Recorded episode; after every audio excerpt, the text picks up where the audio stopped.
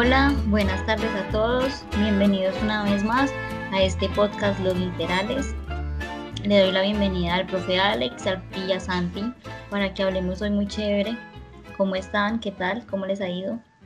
¿Qué cuentan de nuevo? Aleja, muchas gracias por invitarnos a otro capítulo más de Los Literales. Estoy muy contento de estar aquí. Muchas gracias de nuevo, como dije antes. Eh, saludos a toda nuestra audiencia y me alegra mucho estar aquí eh, compartiendo este texto tan interesante que tenemos el día de hoy, o más que texto es una leyenda. Gracias, profe, también por estar aquí con nosotros. Muchas gracias a todos. Aleja, eh, siento que va como en una ruleta, como en, una... espero que ascienda, digamos, su estado de ánimo. Mi estado de ánimo siempre está en lo más alto, profe. Sí, se le nota, Aleja. Muy bien. Vamos. No, mentira, se aleja. Eh, Santi, eh, no, interesante además. Yo alguna vez había escuchado eh, de esta leyenda porque creo que hay una película de terror, pues ya muy ficticia, digamos, ya con los detalles propios de, de una visión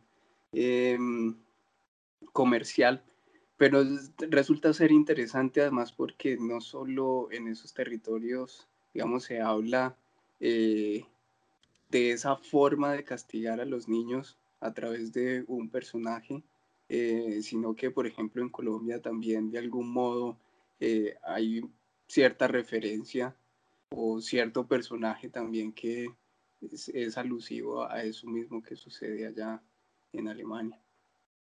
Pero entonces hay que contarle a nuestros oyentes que, qué audiotexto fue el que escuchamos y del cual vamos a hablar el día de hoy. Se llama Krampus, el monstruo de la Navidad. Nuestro querido compañero Santi fue el que lo propuso, entonces no sé si Santi quiere comenzar a hablar sobre este. Aleja, muchísimas gracias. Me siento, la verdad, muy motivado de hablar de este personaje. A mí siempre me han llamado la atención este tipo de personajes que de cierta manera aleccionan eh, los malos comportamientos, porque estos personajes, pese a los simples que parecen en un principio, muestran varias dimensiones de la comunidad o quien sea que los haya creado. Por ejemplo, aquí vimos un sentido de la justicia, un sentido de crítica hacia un mal comportamiento reflejado en este personaje, porque el Krampus, al igual que personajes de la mitología colombiana y de las leyendas colombianas, castigan los malos comportamientos. Es algo bastante curioso.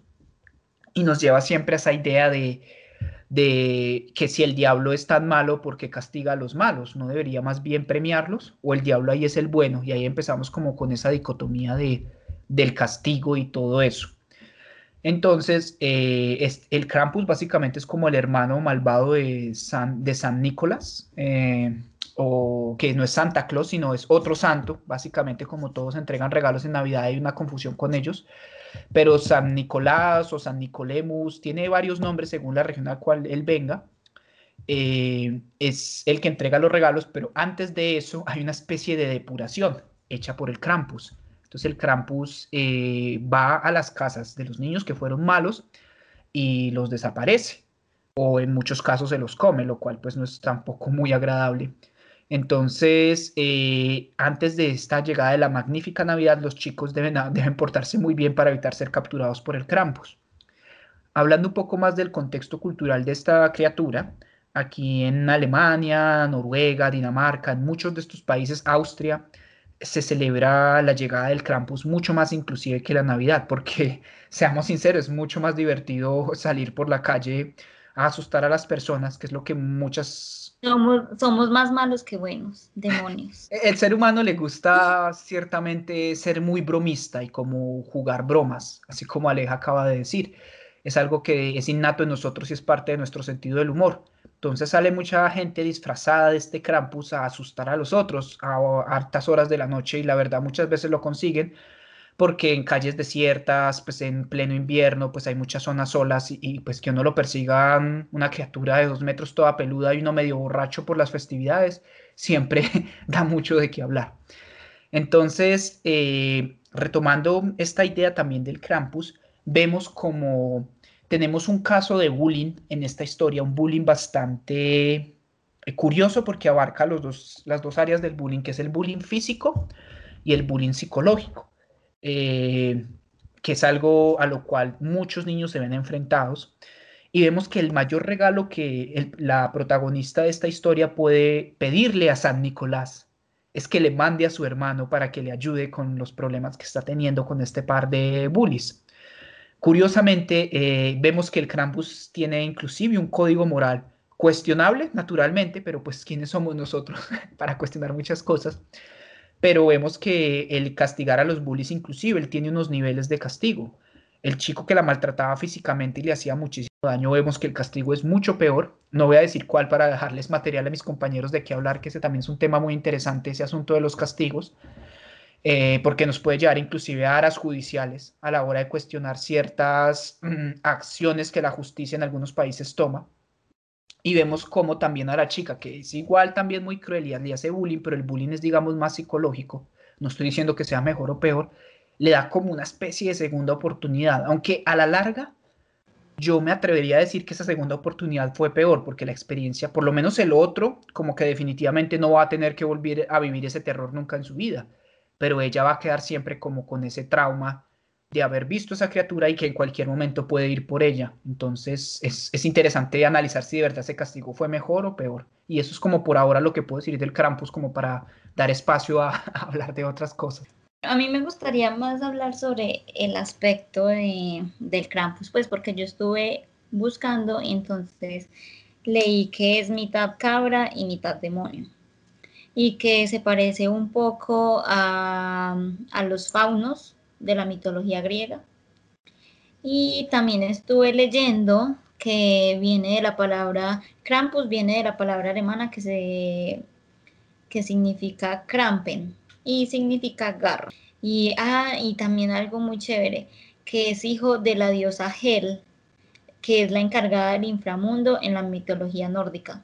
Sí, como Aleja acaba de decir, naturalmente el Krampus es como una mezcolanza de, de leyendas eh, debemos recordar que cuando el cristianismo llegó a estas tierras nórdicas, ellos cualquier cosa que la mitología propia de estas regiones era paganismo. Y una manera de usted convertir a los otros es decir que las creencias de ellos son negativas o son malignas. Si vemos la idea de la, de la cabra y del fauno, que son criaturas de estas regiones, son prácticamente la representación del demonio. El demonio, la representación tradicional es un fauno. Y la estrella satánica de cinco puntas, debemos recordar que también era la estrella de la diosa del amor, eh, de la mitología griega. Cuando también el cristianismo empezó a llegar a esas regiones, ellos qué hacían? Tomaban esas historias, más o menos lo que les gustaba lo, lo reproducían, pero lo otro que no les gustaba de una, lo marcaban como con ese aire de de malignidad, como por darle un, término a eso. Y es que siempre uno ve que las leyendas y todo eso eh, en, cada, en, cada, en cada lugar del mundo son diferentes, pero tienen ciertas similitudes. Y además también como que buscan buscan darle un sentido a eso oscuro y a eso tenebroso que supuestamente existe más allá de lo que nosotros vemos. Entonces todo el tiempo se está pensando como en, querer asustar a los demás y, tratar de, que, de, hacer como un, muro donde la gente no sobrepasa ese muro porque le va a pasar algo. Y en, en todas las religiones, en todos los eh, contextos que existen, pasa eso mismo. Sí, es un análisis bastante interesante que lo que acaba de decir Aleja. Precisamente, eh, si vamos a hacer como una sopa rápida de una religión, o sea, si nos vamos a inventar una religión para no, obviamente no nos estamos metiendo con las creencias de nadie, por esa razón no la estamos inventando. Necesitamos un poco de sal, que es el dios de nuestra religión. Obviamente necesitamos seguidores y como que el picante que le falta a esa sopa como para que sea excelente es el demonio o lo negativo que puede pasar si usted no sigue, si esa religión no tiene realmente una contraparte, pues las personas poco interés van a tener en seguirla. Porque, y no va a salir a flote, se va a quedar ahí. La sopa no va a quedar rica. No les va a dar con qué alimentarse. Me parece bastante interesante lo que dice Santi con relación a, al, digamos, a, a esta figura aleccionadora, eh, sobre todo porque sobre todo porque mm, realmente yo creo que acá lo que se expone son mm, ciertos grados morales o ciertos grados éticos y, yo creo que gran parte de las tradiciones orales folclóricas eh, alrededor de la construcción de, de, monstruos, demonios o mitos o leyendas asociados a, al, al miedo tienen que ver con, eh, con la educación misma del niño, ¿sí? Y yo creo que eso se repite en todas las latitudes del, del planeta. Eh, son a través de las fábulas, de las leyendas, de los mitos, donde se recoge, digamos, esa, esa presencia misma de evitar ciertas conductas o inclusive de establecer o de meter algún grado de miedo en las cosas del mundo eh, para que el niño entienda que ciertas formas de pensarse el mundo están bien y ciertas eh, formas de, de, de, pensar también ese mundo están mal, ¿sí? Entonces pienso yo que eso tiene un gran sentido, el mito en sí, las leyendas en sí tienen un gran sentido educativo. Y, y además también un poco lo que dice Santi adquiere mucho sentido cuando uno entiende eh, ese picante o esa, mm, esa pequeña especie especia que, que, da sabor interesante o intriga. Eh, por ejemplo, en Colombia, en Río Sucio, se celebra el, Carnaval del Diablo. Entonces uno diría, no, pues una apología al mal, una apología, mm, digamos que ese nombre está, es en sí eh, deplorable para muchas religiones y muchas culturas, pero eso también tiene que ver con, con un pensamiento, eh, digamos, asociado a, a descubrir las contradicciones del mundo. ¿Sí? Entonces, por ejemplo, sé que en, en, la, en, el pensamiento cristiano eh, y directamente digamos que la fuente podría eh, el, diablo o, Satanás o, o, digamos todos los demonios nunca se figuraron de manera tan espantosa estéticamente, ¿sí? Si ustedes consideran de dónde proviene precisamente la maldad, ellos hablan de, Lucifer y Lucifer fue uno de los ángeles más bellos que eh, Dios pudo haber concebido, ¿sí? Entonces, ¿en qué momento esa deformidad se dio? Eh, pues no lo sabemos y la Biblia, el, cristianismo mismo no lo dice y en cambio eh, la humanidad se ha figurado de algún modo la distorsión o, de algún modo dibujado la maldad em, de manera mm, grotesca, ¿sí? Para entender que eso grotesco está asociado al dolor, o está asociado al castigo, o está asociado al, a, lo malo, a, a, lo, a lo desviado, a lo incorrecto. Entonces pienso que más allá de eso, inclusive el, el paganismo mismo hace, eh, ahí sí, una apología a la naturaleza, sus formas a veces tan extrañas, a veces tan, eh, digamos, tan eh, insondables, insondables. Eh, por ejemplo, las formas de los árboles terminan siendo siempre tan irregulares, pero tan misteriosas a la vez, que pues uno no, encuentra...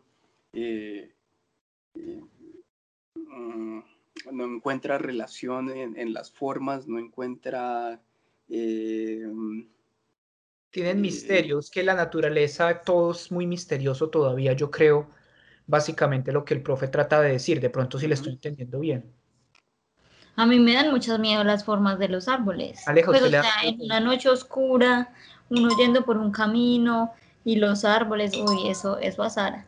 Y más por, y más también por los cuentos de los hermanos Green. Ay, esos cuentos de los hermanos Green. Sí, yo, creo que toda esa visión del paganismo hace que, que uno también respete la naturaleza. O sea, sí, que de algún modo eh, esas formas también terminan siendo una mímesis, terminan siendo una representación misma de cómo pensamos el mundo, de cómo mm, también le cantamos a la naturaleza, le cantamos a, a, la vida, como la percibimos, más allá de toda creencia, más allá de, eh, de toda alusión fuera de, de, nuestra percepción misma, ¿sí?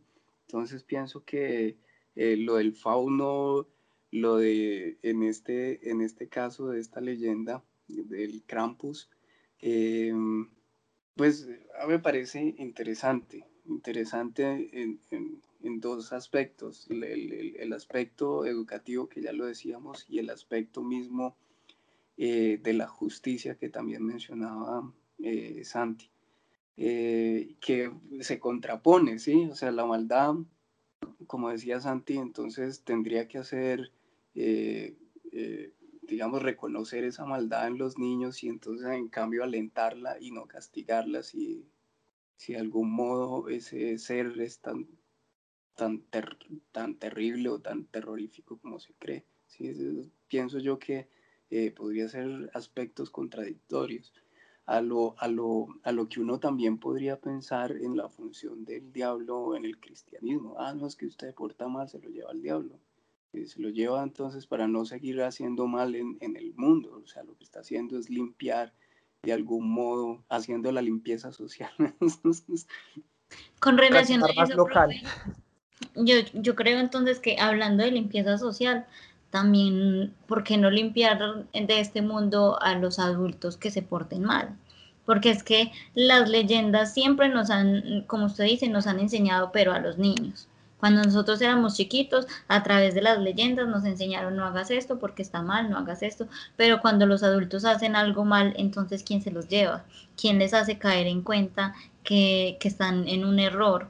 Y además, otra cosa, es, es, tan, es tan fácil echarle la culpa a los niños de que son ellos los que tienen las actitudes negativas y que son ellos los que piensan así, cuando son los mismos adultos los que les inculcan esas cosas a los niños.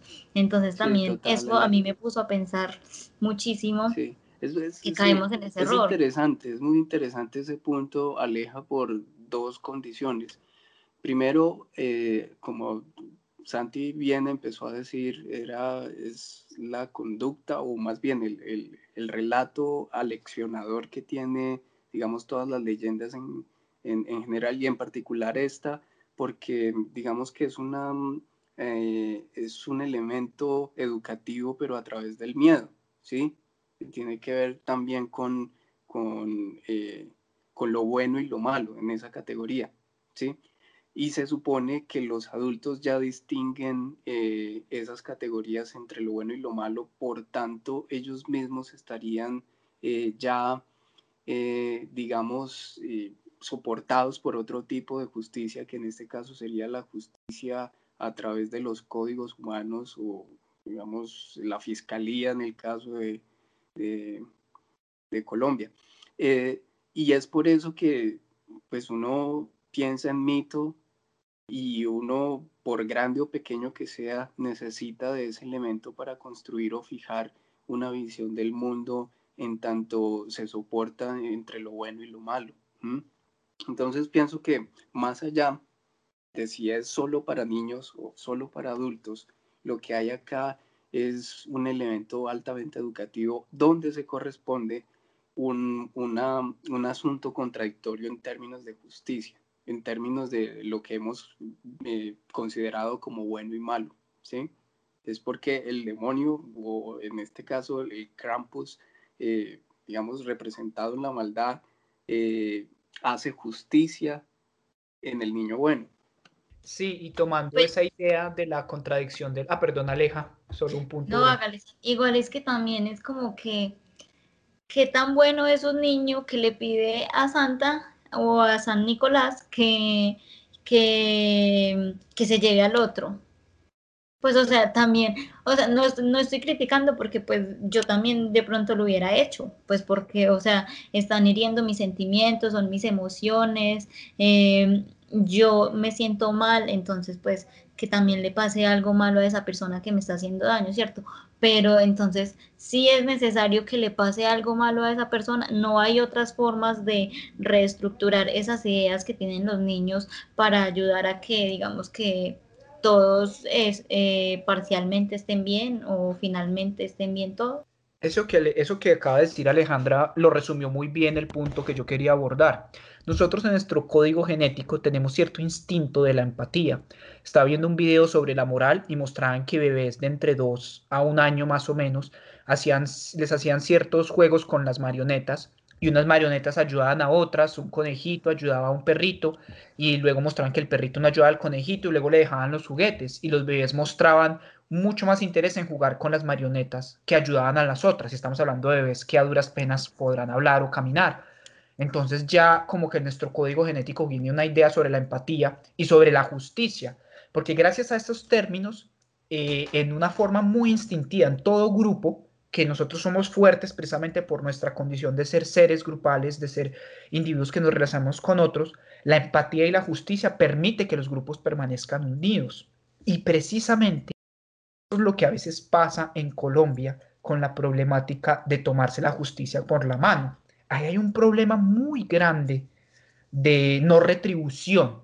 Si el Krampus no hubiera hecho eso que hizo por los chicos y ellos siguieran haciendo el bullying y, y al otro día todo siguiera igual, uno esa historia decía, no, ahí faltó algo, ahí qué pasó, cuál fue ese rollo, ahí no hubo, digamos, entre comillas, justicias, porque Aleja abordó un tema muy paradójico, que es que para mí la justicia entonces es que el Krampus mate a los otros, ahí es otro tema bastante peliagudo por qué discutir, pero vemos que en Colombia también es eso de tomarse tanto la justicia por la mano y está tan celebrado, porque recurre a estas entidades que supuestamente deben traer ese mínimo de justicia, de orden, sea en algo de corrupción, en asuntos más locales, por ejemplo, un robo. Nosotros vemos que en Colombia hay varias personas que han robado muchas veces, lastimado, inclusive eh, intento de homicidio a otras personas, y solo por el hecho de ser menores la, la, pena es muy baja. O sea, no estamos diciendo que los tengan que fusilar, pero pues ya una persona debe ser juzgada por la calidad del crimen, por la gravedad del crimen, perdón, más que por el hecho de tener una, un, rango de edad. Entonces eso hace que muchas personas cuando ven un delito y ven que es menor o que ya lo han cogido y lo sueltan a los dos días, pues haga algo que yo no voy a, no me voy a atrever a cuestionar, pero que es muy visto, que es básicamente pues volver una nada al ladrón o al, o al que sea, o hasta matarlo porque saben que la justicia no va a retribuir en ningún momento. Entonces eso es lo que nos trae el Krampus acá y lo que Aleja pone muy bien sobre la mesa, hasta qué punto de verdad es justicia, porque los seres humanos siempre, pues ya expliqué más básicamente porque buscamos también ese tipo de justicia y porque estos seres que castigan son tan famosos y ciertamente como secretamente son celebrados. Uno celebra que el Krampus haya ayudado a la niña, más que San Nicolás haya traído regalos, o que el diablo uno dice, no, pues este va a ir al infierno porque hizo cosas muy malas, como que cierta una retribución que uno tiene ahí y pues nos hace cuestionarnos mucho qué realmente lo que nosotros los seres humanos buscamos cuando hablamos de justicia. No, y ahí pasa otra cosa que la niña, la niña Nancy creo que se llamaba, ¿sí, Santi? La verdad no recuerdo el nombre de ella, pero le podemos poner Jimenita porque es. bueno, la chica a la que le hacían bullying, ella mm, expresó lo que le estaba pasando y nadie le prestó atención también es otra, otra circunstancia que yo comprendo y que si a mí no me prestan atención, pues claro, y si puedo, si puedo hacer una carta y, hacer que, que le pase algo a esa otra persona, pues ¿qué más voy a hacer? Eso me recuerda a esa, a ese anime de la libreta negra que uno anotaba los nombres de las personas que quería que se murieran y cómo quería Dead No, eso. Eso también es muy fuerte. O sea, usted tener en sus manos la posibilidad de, matar a alguien y hacerlo de la manera que usted lo desee. Mm, pues se hace muchos chistes sobre la Dead Note de algunos políticos colombianos que mm. trataremos de... Una lista larga, se, van todos. nadie en ese congreso. Mentira, Eso es lo peligroso, porque cuando, cuando la, este, este, es el Krampus o la Dead Note o lo que sea que da justicia cae en las manos adecuadas, uno dice, ah, no, en orden. Pero, por ejemplo, cuando cae en alguien que, que, no es muy, digamos, muy sensato y tiene ese poder, que eso era prácticamente lo que pasaba en la antigüedad con los reyes. Si el rey era bueno, pues felicidad para todos. Pero si ese rey era medio loco, psicópata, vemos a Calígula, a esta Elizabeth Bartori, esta condesa sangrienta, que podían hacer lo que querían. Pues esa razón, cuando la justicia cae en un solo individuo y no hay como ese tipo de convenio, hay tanta problemática. Ese es el gran problema, aquí ya siéndonos un poco medio políticos, de que, digamos, eh, se fusionen todas las cortes como ciertas personas están sugiriendo y crean que eso está bien, porque cuando la justicia cae en una sola persona, depende mucho de la moral de esa persona y bueno, eso ya, ya vemos que la moral, la moral individual es bastante cuestionable. Sí, mm, interesante, interesante, interesante y a primera vista pareciera una leyenda más de esas que se cuentan eh, en las esquinas de los barrios.